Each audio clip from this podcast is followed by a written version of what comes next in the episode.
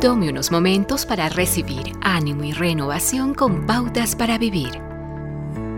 Cuando usted no hace lo que el mundo usualmente hace, puede parecer un bicho raro. En otras palabras, cuando casi todo el mundo hace trampa y usted no, es posible que sea penalizado. Cuando casi todo el mundo miente para salir adelante y usted no, lleva una desventaja cuando casi todo el mundo usa el tiempo de la empresa para su propio placer y beneficio y usted no, piensan que es una persona extraña o incluso tonta.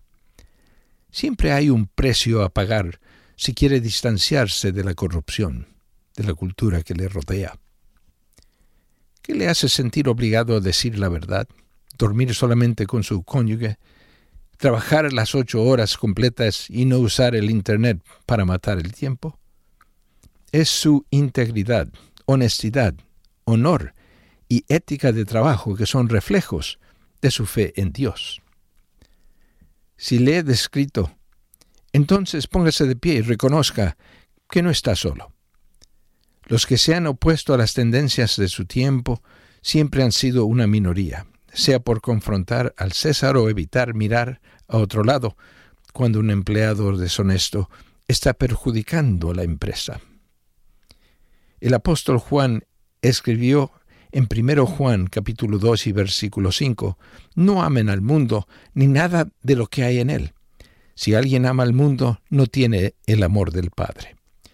Mientras más corrupta sea nuestra cultura, más se diferenciará si respeta sus convicciones. Además, aquellos que duermen bajo su techo estarán más seguros, así como los que buscan fuerza y dirección en usted y siguen sus pasos.